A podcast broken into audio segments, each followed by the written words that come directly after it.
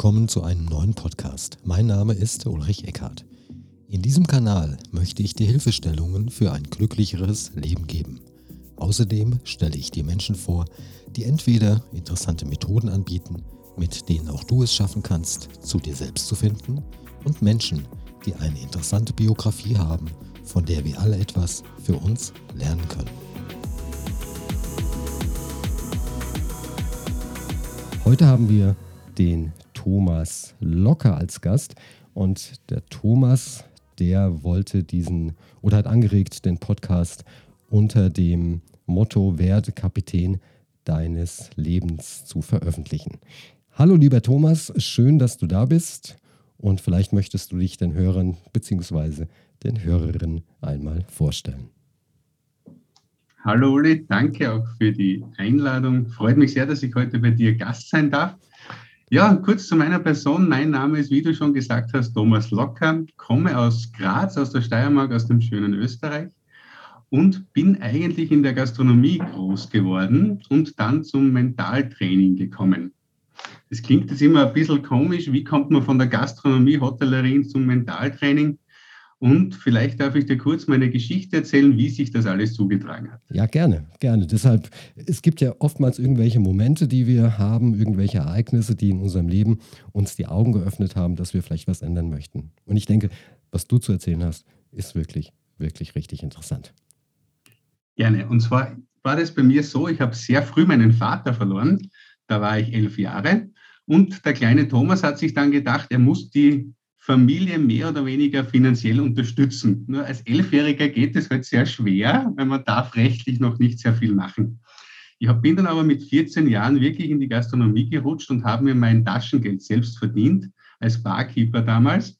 Und da habe ich mich in die Gastronomie verliebt. Das heißt, ich bin dann wirklich in der Gastronomie hängen geblieben, habe dann das Abi gemacht, dann Tourismus studiert und bin dann gleich einmal aufs Kreuzfahrtschiff gegangen, einmal um die Welt gereist, einfach um, um alles ja, zu sehen, was ich als kleiner Landjunge nicht gesehen habe, weil man muss sich vorstellen, ich bin in einem Dorf groß geworden mit ganzen 850 Einwohnern.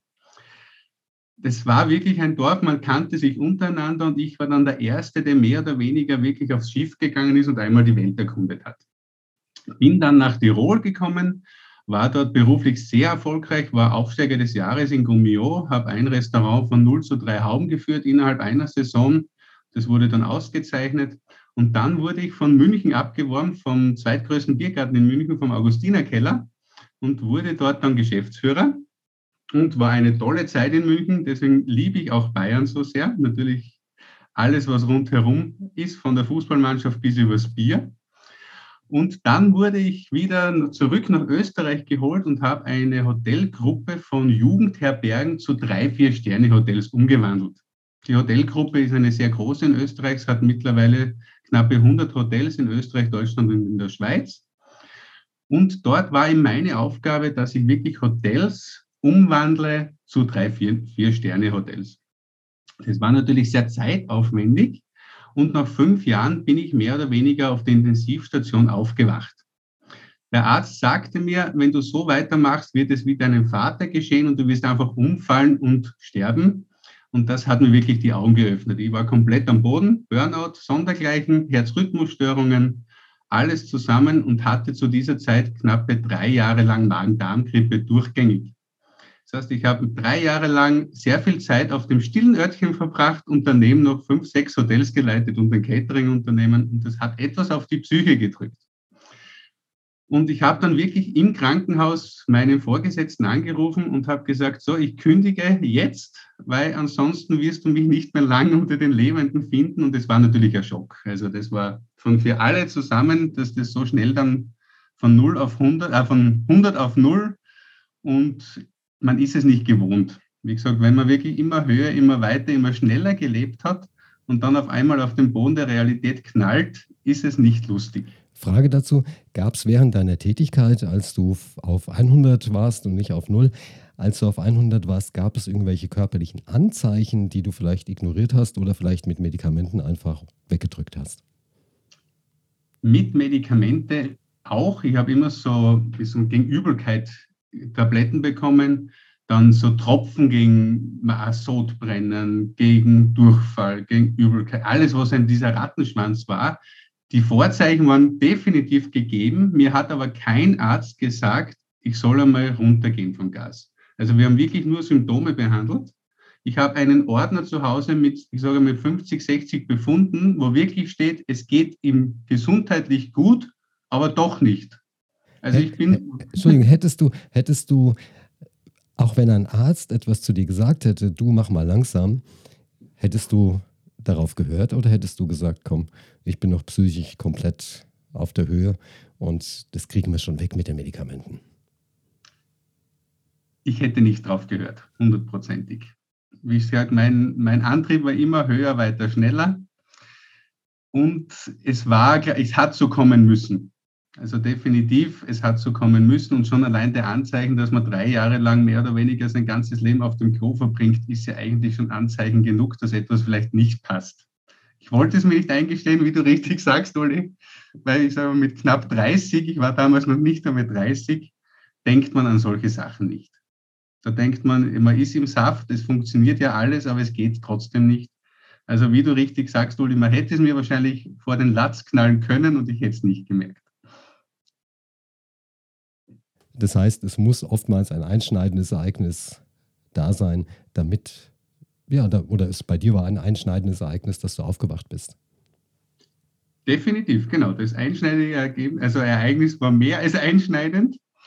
Und dann war eben die Frage, was tue ich weiter? Man kann das jetzt vielleicht sich so vorstellen, ich war wirklich 24 Stunden am Tag unterwegs und auf einmal bist du zu Hause und es geht dir trotzdem nicht besser.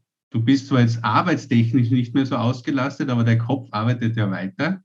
Vor allem gerade, wenn man sehr zielstrebig ist und sehr viel Erfolg haben möchte, will man ja immer weitermachen. Und dann liegt man zu Hause oder sitzt man zu Hause. Ich war damals noch starker Raucher. Und das Einzige, was ich gemacht habe, war wirklich am Balkon geraucht und mir gedacht, so, und was tun wir jetzt die ganze Zeit? Der Tag hat trotzdem wieder 24 Stunden, aber du hast keine Beschäftigung. Und so bin ich dann über eine Anzeige zum Mentaltraining gekommen, wo ich mir einfach gedacht habe, naja, jetzt ist auch schon egal, du hast schon so viel Geld für Ärzte ausgegeben, jetzt schaust du dir das auch noch an und fährst halt ein Wochenende nach Salzburg für 1000 Euro, knappe 1000 Euro, so ein Wochenendseminar und vielleicht funktioniert das. Und Uli, ich musste wirklich, ich bin dort am Freitag hin in dieses Hotel bin da in einen Gruppenraum gekommen und da steht dann dieser Mentaltrainer vorne und den Satz werde ich nie vergessen. Er steht da vorne, ich setze mich hin und er sagt den Satz, das Leben ist so wunderbar, denn es ist alles möglich. Und ich sitze da, mir war schlecht, ich habe nicht gewusst, soll ich als Erster aufs Klo gehen? Und der da vorne schaut mir an und sagt, das Leben ist so schön. Ich habe gedacht, ich erschieße ihn. Ist nicht böse gemeint, aber ich habe nicht mehr gewusst, was ich machen soll. Und dann hat Gott sei Dank mein Hirn eingeschaltet und hat gesagt, naja, der schaut jetzt mit Mitte 60 besser aus als du mit Anfang 30. Vielleicht hörst du mir doch einmal zu.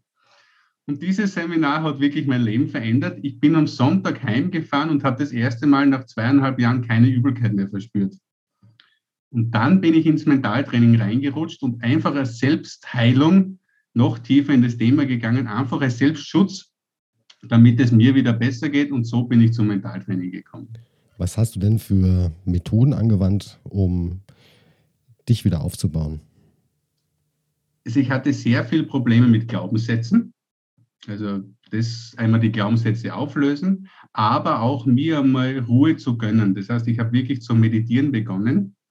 Und wenn mir, wie du das wahrscheinlich vorher schon gedacht hast, wenn mir fünf Jahre vorher jemand gesagt hätte, du gehst jetzt 20 Minuten meditieren, hätte ich ihn gefragt, ob er nicht ganz frisch ist, weil für sowas habe ich jetzt keine Zeit ich muss ja arbeiten. Und genau dieses Karussell im Kopf auszublenden, war eigentlich das größte Lernen oder das Learning, wie man im Englischen so schön sagt, was ich zu der Zeit gehabt habe. Bei mir war es einmal so, also ich bin ja zur Hypnose gekommen, weil meine Ma'am meinte, hör doch auch mal auf mit dem Rauchen, mach das doch mal mit Hypnose. Und das fand ich irgendwie, pff, meine Hypnose, was denn das für ein Schmarrn, ja. Und ich habe das dann mal ausprobiert, meiner Mutter zuliebe.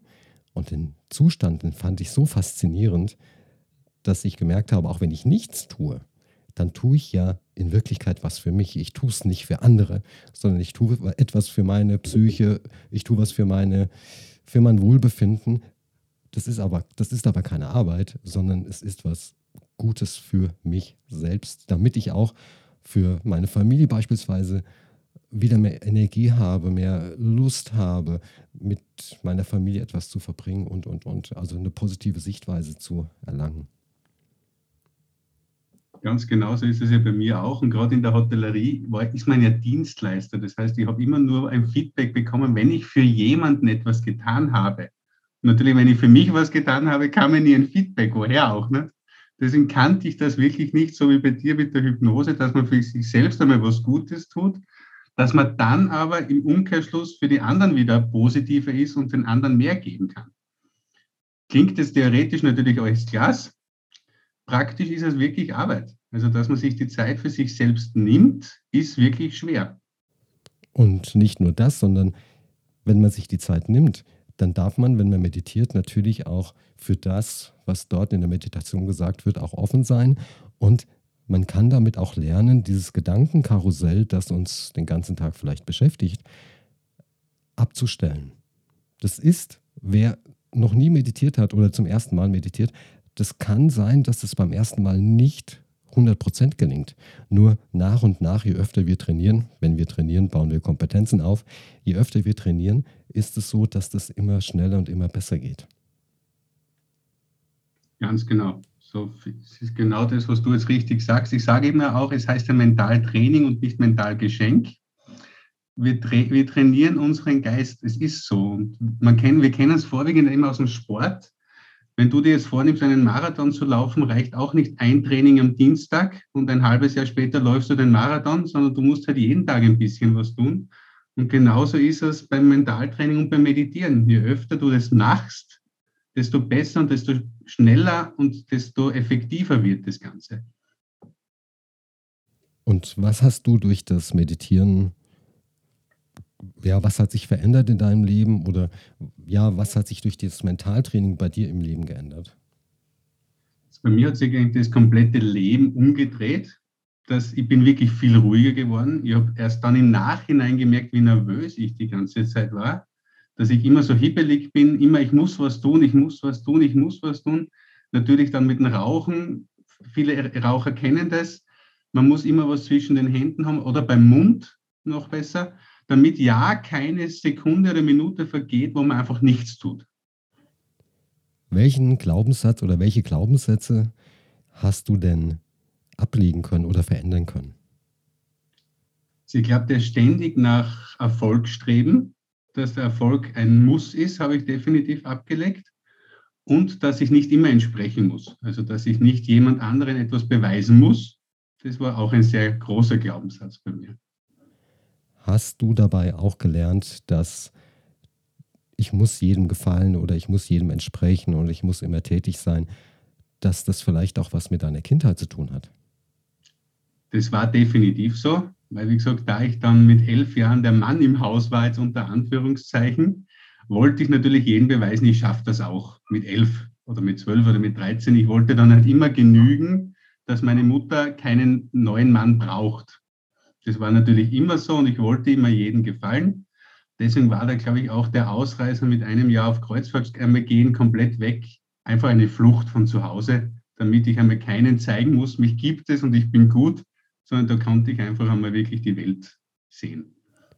Also, du hattest ein einschneidendes Erlebnis, du hast deine Glaubenssätze verändert, beziehungsweise auch mal der Ursache, bist der Ursache einmal nachgegangen, woher denn die Glaubenssätze kamen hast mit der Meditation angefangen und was hat sich dann, wie ist dein weiterer Werdegang, wie, ist dann, wie hast du dann weiter dein Leben gestaltet?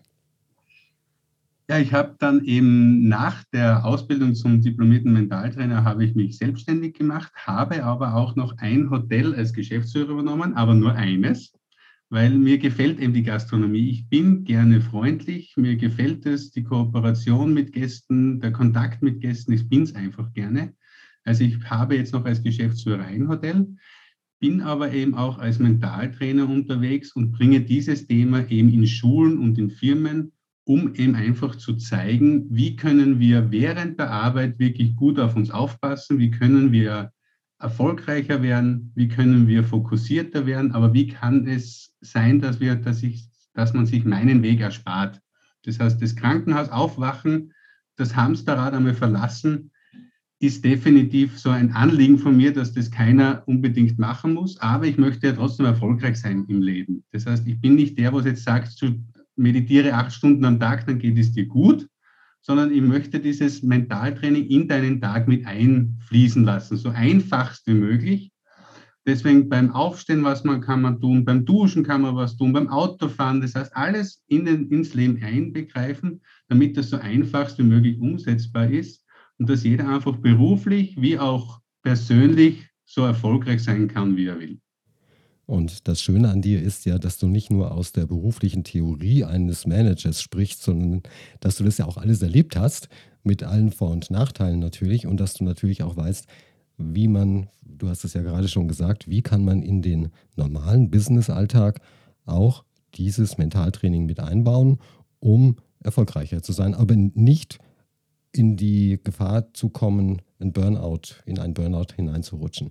Und da du das Ganze ja machst, wollen wir vielleicht auch mal deine Internetadresse nennen, die da lautet www.lockerdurchsleben.at.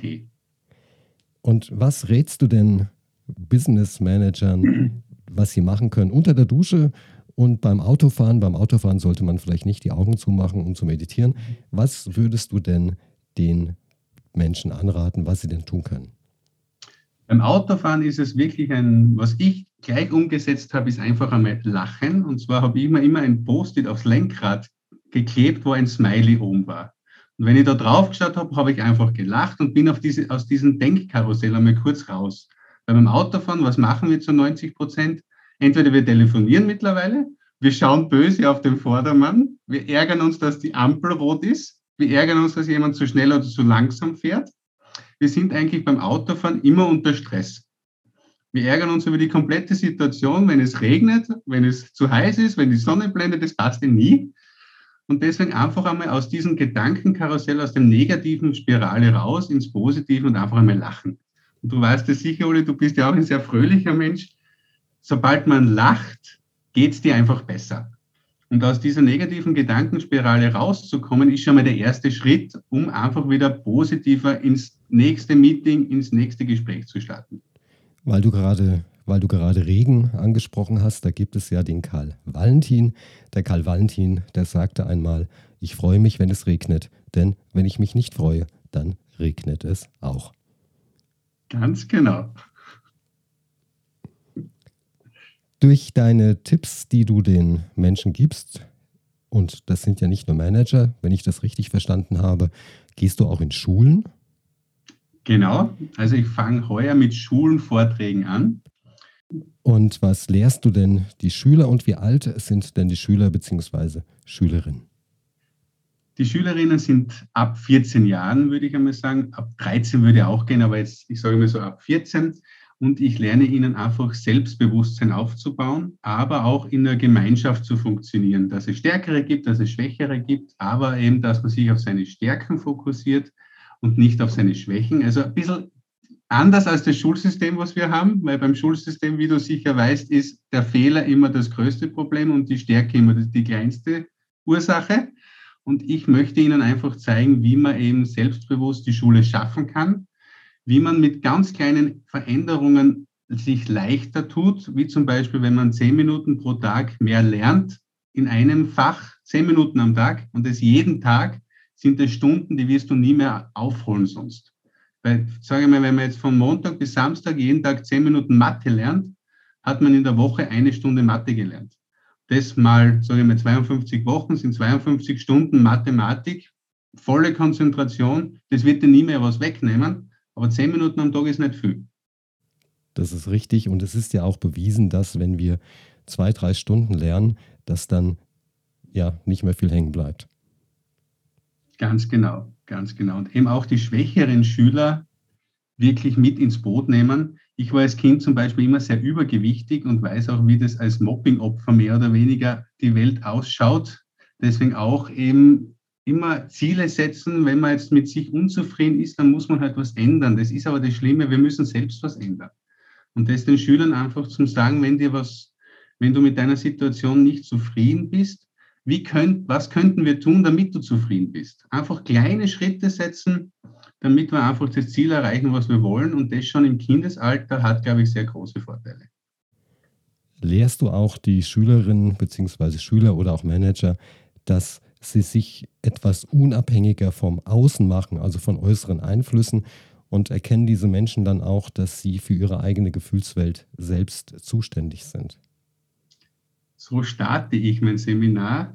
Ich bin da leider sehr direkt und sonst funktioniert es nicht. Ich sage jedem sehr direkt, du bist für deine Situation selbst verantwortlich, wo du jetzt bist, sonst keiner.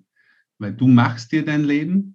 Ob du es jetzt gut oder schlecht machst, ist ja deine Entscheidung. Wie du richtig gesagt hast, wenn es regnet und du ärgerst dich, wird es nichts ändern an der Situation, dass es regnet. Wenn du jetzt aber positiv in die Welt schaust und sagst, ich freue mich sehr, dass es regnet, weil endlich fängt mein Gras zu wachsen an, wo ich jetzt schon die ganzen Sommer drauf warte, ist die Situation auf einmal schön. Und das Gleiche sage ich zum Manager auch, der sich über die Außensituation, sei es regierungsmäßig, gesetzmäßig, mitarbeitermäßig aufregt. Er wird halt leider an sich selbst was ändern müssen, weil ansonsten wird sich im Außen nichts ändern. Zumal ja im Außen, wenn wir mal ehrlich sind, hat sich ja auch noch nie für uns jemand geändert. Ganz genau. Du sagst es zu 100 Prozent wir wünschen uns zwar immer, dass sich die Umwelt ändert und wir uns selbst nicht ändern müssen, aber das funktioniert halt leider in der Realität seltenst oder nie. Wenn du Seminare gibst oder vielleicht auch Einzelsitzungen abhältst, wie schaffst du es, dass die Menschen, die zu dir kommen, die du coachst, sich ihre eigene Vergangenheit, ihre Prägung durch die Eltern, durch den Kindergarten, durch Lehrer oder durch wen auch immer anschauen und dass sie diese Prägung vielleicht emotional anders bewerten, als sie es früher gemacht haben. Die Frage ist dann immer, wie, wie schätzt du dein, warum bist du jetzt da, wo du jetzt gerade bist? Und dann kommt, fangen, fangen die meisten Leute einmal zum Jammern an und sagen einmal, die Vergangenheit war so schlimm, es waren alle so gemein zu mir. Und es zieht sich ja dann auch in die Gegenwart, weil es sind ja jetzt noch immer alle so gemein zu mir. Und dann sage ich irgendwann einmal sehr radikal Stopp. Und jetzt schau mal, wo du gerade mit deinen Gedanken bist. Du bist nur im Negativen, du bist nur im Negativen. Und dann zitiere ich meistens äh, einen Satz von Abraham Lincoln, der heißt jetzt auf Englisch, if you always do what you always did, you will always get what you always got. Das heißt, wenn du weiter immer das machst, was du in der Vergangenheit schon gemacht hast, wird halt die Gegenwart und die Zukunft genauso bleiben, wie es in der Vergangenheit schon war. Und deswegen musst du jetzt dein Denken und dein Tun einfach ändern, wenn du glücklicher sein willst. Einstein sagte ja auch, die reinste Form des Wahnsinns ist es, alles so zu belassen und zu hoffen, dass sich etwas ändert.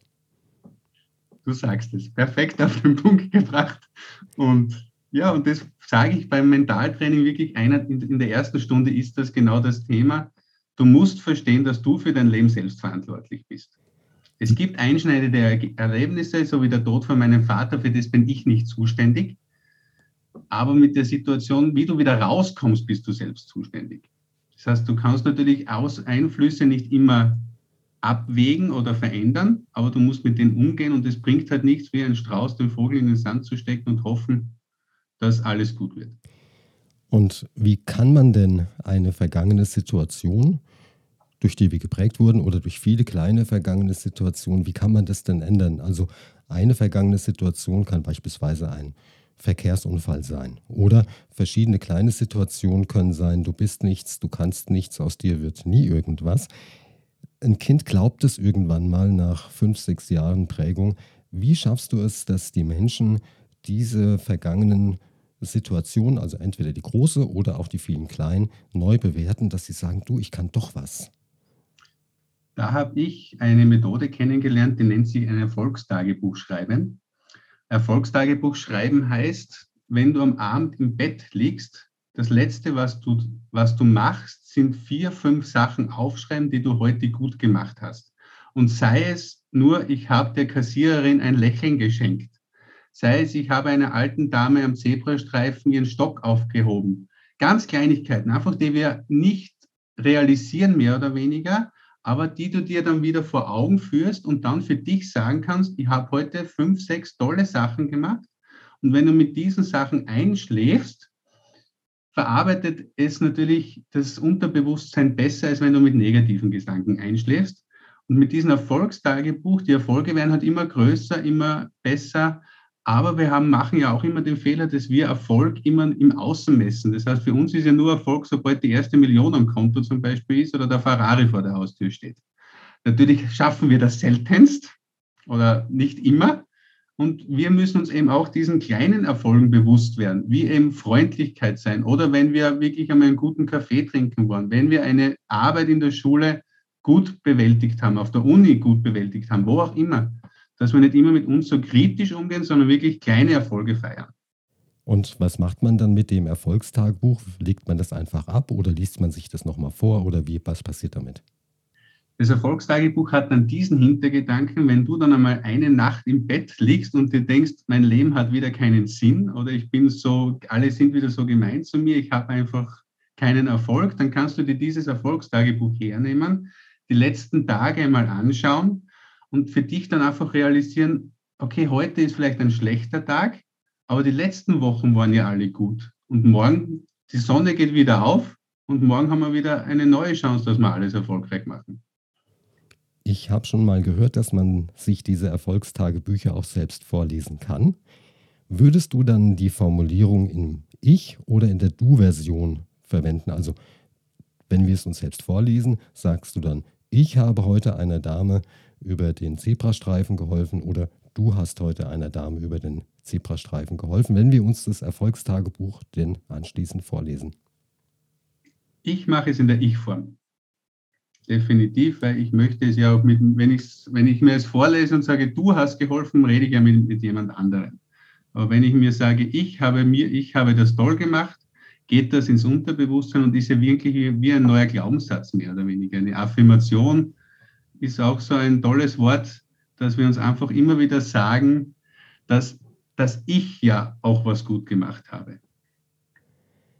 Ist eine Affirmation, die in die Zukunft weist oder sich mit der Zukunft beschäftigt, sinnvoll?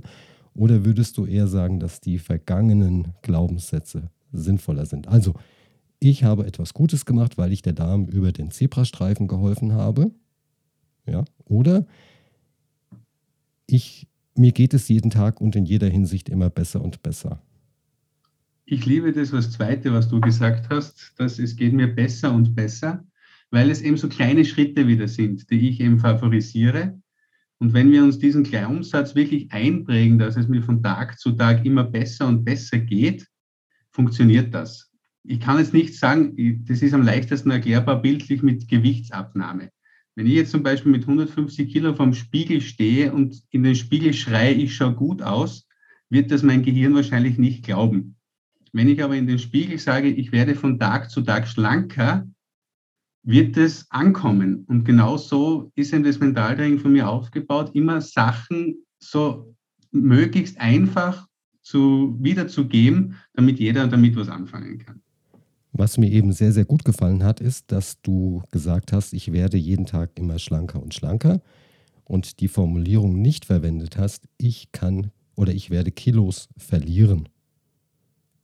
Denn, genau, ist ja ein negatives Wort. Gell? Genau, verlieren das wird oft gesagt, ich muss 10 Kilo, 20 Kilo verlieren. Nur verlieren, das hat so einen negativen Touch. Stell dir mal vor, du fährst nach Hause und du stellst fest, dass du deinen Schlüssel verloren hast. Das erzeugt Stress. Definitiv. Also die Wortwahl bei Affirmationen ist natürlich auch immer wichtig.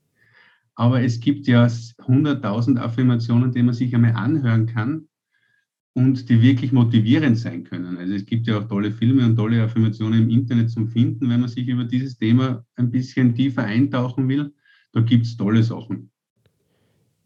Ist es dann so, dass durch das Erfolgstagebuch und die damit verbundenen positiven ja, Erfahrungen, Affirmationen vielleicht, dass dadurch dann die Vergangenheit leichter zu bewältigen ist, leichter damit umzugehen ist oder löst du auch wirklich direkt Ursachen auf? Also man kann mit der Vergangenheit definitiv viel leichter umgehen. Wir kennen das vielleicht auch vom Tagebuchschreiben, wenn das einige von den Hörern einmal machen. Wenn man etwas aufschreibt, geht es ja einmal aus dem Kopf raus. Und wenn man das dann aber drei, vier Jahre später einmal nachliest und man sieht vielleicht noch so einen Hügel auf dem Tagebuch, wo eine Träne einmal hinuntergeplumpst ist und man denkt sich dann vier, fünf Jahre später, naja, so wild war sie eigentlich gar nicht. Und genau das Gleiche macht man eben auch mit dem Mentaltraining, dass man darüber einmal neu einen neuen Ansatz drüber stülpt, dass man sich einfach einmal die Vergangenheit zwar bewusst wird, aber die Bewertung einfach nicht mehr so hoch gibt. Das heißt, die Vergangenheit ist leider vergangen. Wenn schlimme Sachen passiert sind, sind schlimme Sachen passiert. Aber wenn du halt, wie, wie, wie du zuerst schon gesagt hast, wenn ich mir das jetzt in die Zukunft mitnehme, habe ich ja wieder nichts davon. Dann lebe ich ja wieder in der Vergangenheit. Das heißt, ich schaue wirklich, dass ich durch diese ganze, durch das Mentaltraining Glaubenssätze minimiere oder sogar auflöse damit, ja. Und man beschäftigt sich natürlich dann nicht mehr so arg mit der Vergangenheit, sondern beschäftigt sich durch das Aufschreiben auch mal über das Nachdenken, was habe ich denn heute alles Positives geleistet, eher mit positiven Dingen und zwar im Hier und im Jetzt. Und meine Enkeltochter, die war gerade hier, wir haben uns darüber unterhalten, wir zwei, da reicht es schon aus, wenn man hinschreibt in das Tagebuch, ich habe heute mit der Enkeltochter gemalt oder ich habe mit ihr einen Kuchen gebacken und sie hat sich riesig darüber gefreut. Ganz genau, diese Kleinigkeiten im Leben eben, die wir einfach vergessen haben zum Wertschätzen, das sind genau diese Sachen, die ins Erfolgstagebuch reingehören, weil die Zeit mit deiner Enkeltochter wird dir nie mehr wer zurückgeben. Somit ist es für dich ein Erfolg, dass du heute die Zeit verbracht hast mit ihr und für sie ist es auch ein Erfolg, ein Erfolg, dass sie die Zeit mit dir verbracht hat. Somit ist es eine Win-Win-Situation und ich in meinem früheren Leben hätte das aber natürlich wieder komplett anders auf, dann hätte ich wieder Zeit, die ich beruflich nutzen hätte können, mehr oder weniger verabsäumt. Und genau um das geht es eben beim Erfolgstagebuch, dass wir uns bewusst werden, was ist für mich ein Erfolg. Ja, Erfolg ist ja wie soll man sagen, es hat ja keine feste Definition. Jeder hat seine eigene Definition. Dem einen, dem, der fühlt sich erfolgreich, wenn er den Ferrari vor der Tür stehen hat, wie du vorhin gesagt hast, oder die Millionen auf dem Konto. Für den anderen ist Erfolg, wenn er mit der Enkeltochter einen Kuchen backt. Und das ist ja auch völlig in Ordnung.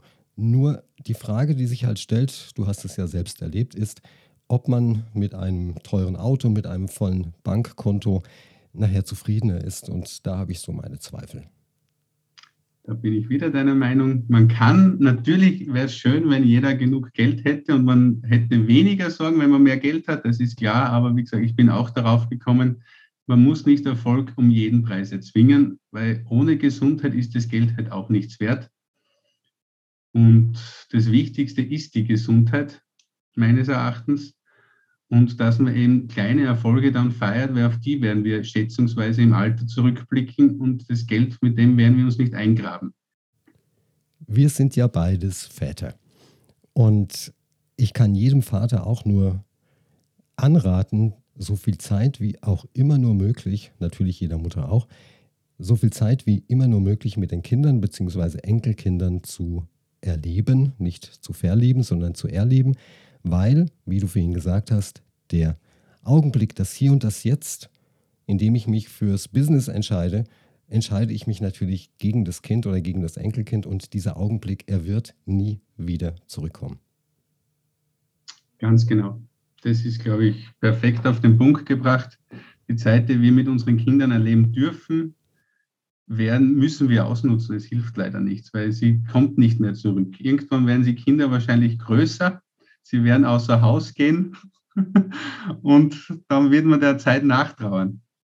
Ach, hätte ich doch damals dies oder jenes gemacht. Und das erkennen oftmals die Eltern, wenn sie Großeltern werden. Und dann verbringen die plötzlich viel, viel Zeit mit den Enkeln, sind auch völlig relaxed. Und ich glaube, manchmal, das gilt nicht für alle, dass Großeltern manchmal die besseren Eltern sind bin ich auch, kann ich auch nur unterschreiben. Ich merke es bei meinen, bei meiner Mutter und bei meinen Schwiegereltern, wie, sieht, wie sehr die aufgehen in der Betreuung meiner Tochter. Also es sind andere Menschen, sind komplett andere Menschen. Sie bewerten diese Zeit einfach ganz anders. Sie lassen sich auch komplett auf dieses Kind ein und nicht so wie die Eltern, die immer denken, ich muss das noch machen, ich muss das noch machen, ich muss das noch machen. und sie haben diesen Druck nicht mehr, so wie du richtig gesagt hast, dass sie irgendwas verpassen, wenn sie die Zeit mit dem Enkel oder mit dem Kind verbringen. Lieber Thomas, das klingt ja alles wirklich, wirklich spannend. Und wenn sich jetzt jemand angesprochen fühlt und möchte vielleicht Kontakt zu dir aufnehmen, wir haben vorhin schon einmal die Webseite genannt, dann nennen Sie doch einfach nochmal. Also mich findet man im Internet unter www.lockerdurchsleben.at und natürlich auf allen gängigen sozialen Medien wie Facebook, Instagram und LinkedIn. Und dich können Menschen kontaktieren als ja, Individuen, die ein Persönlichkeits-, eine Persönlichkeitsveränderung durchführen möchten fürs Coaching, aber auch Firmen und auch Schulen. Ist das richtig? Genau. Gehst du auch in Schulen nach Deutschland oder bist du auf die Region Österreich beschränkt? Bin weder beschränkt noch sonst irgendwas. Ich wohne neben einem Flughafen, somit kann ich überall hinfliegen, wenn es erlaubt ist. Also im deutschsprachigen Raum bin ich überall unterwegs. Wenn du Mentaltraining anbietest, hast du auch eine Veröffentlichung, ein Buch beispielsweise? Ich bin gerade dabei, dass ich ein Buch schreibe. Das wird auch im Sommer 2022 fertiggestellt. Hier geht es wirklich um Mentaltraining im Alltag. Das heißt, wie können wir Mentaltraining im Alltag integrieren? Und dieses Buch ist gerade im Entstehen und wird im Jahr 2022 fertig. Und der Untertitel ist vermutlich Werde Kapitän deines Lebens. Ganz genau. Lieber Thomas, dann haben wir es für heute. Wir haben jetzt knapp 42 Minuten. Unser Podcast ist knapp 42 Minuten lang. Ich bedanke mich recht, recht herzlich, dass du dich als Interviewpartner zur Verfügung gestellt hast. Und jetzt haben wir wieder Einblick in die, in die Biografie eines Menschen, der erst ein ja, ein Erlebnis haben musste, um zu erkennen, dass er in ein Burnout hineingerutscht ist und die, und die körperlichen Symptome vorher ignoriert hat. Was würdest du denn jemand, der körperliche Symptome hat, die jetzt auf einen Burnout hinweisen könnten, raten? sich einmal mit sich selbst beschäftigen und einmal wirklich hineinhören, weil der Körper sagt dir sehr viel, wie es weitergehen kann und sollte und die Anzeichen ernst nehmen. Das ist, glaube ich, das Wichtigste, weil der Körper sagt dir nicht umsonst Halt, Stopp oder was auch immer, sondern wirklich darauf hören und einen Arzt kontaktieren oder einfach darüber einmal sprechen, dass etwas nicht passt und nicht alles in sich hineinfressen ein sehr, sehr gutes Schlusswort. Ich bedanke mich, wie gesagt, bei dir und ihr, liebe Hörer und liebe Hörerinnen. Wir hören uns beim nächsten Podcast wieder. Mein Name ist Ulrich Eckhardt und nochmal vielen, vielen Dank an den Thomas Locker. Danke, Uli.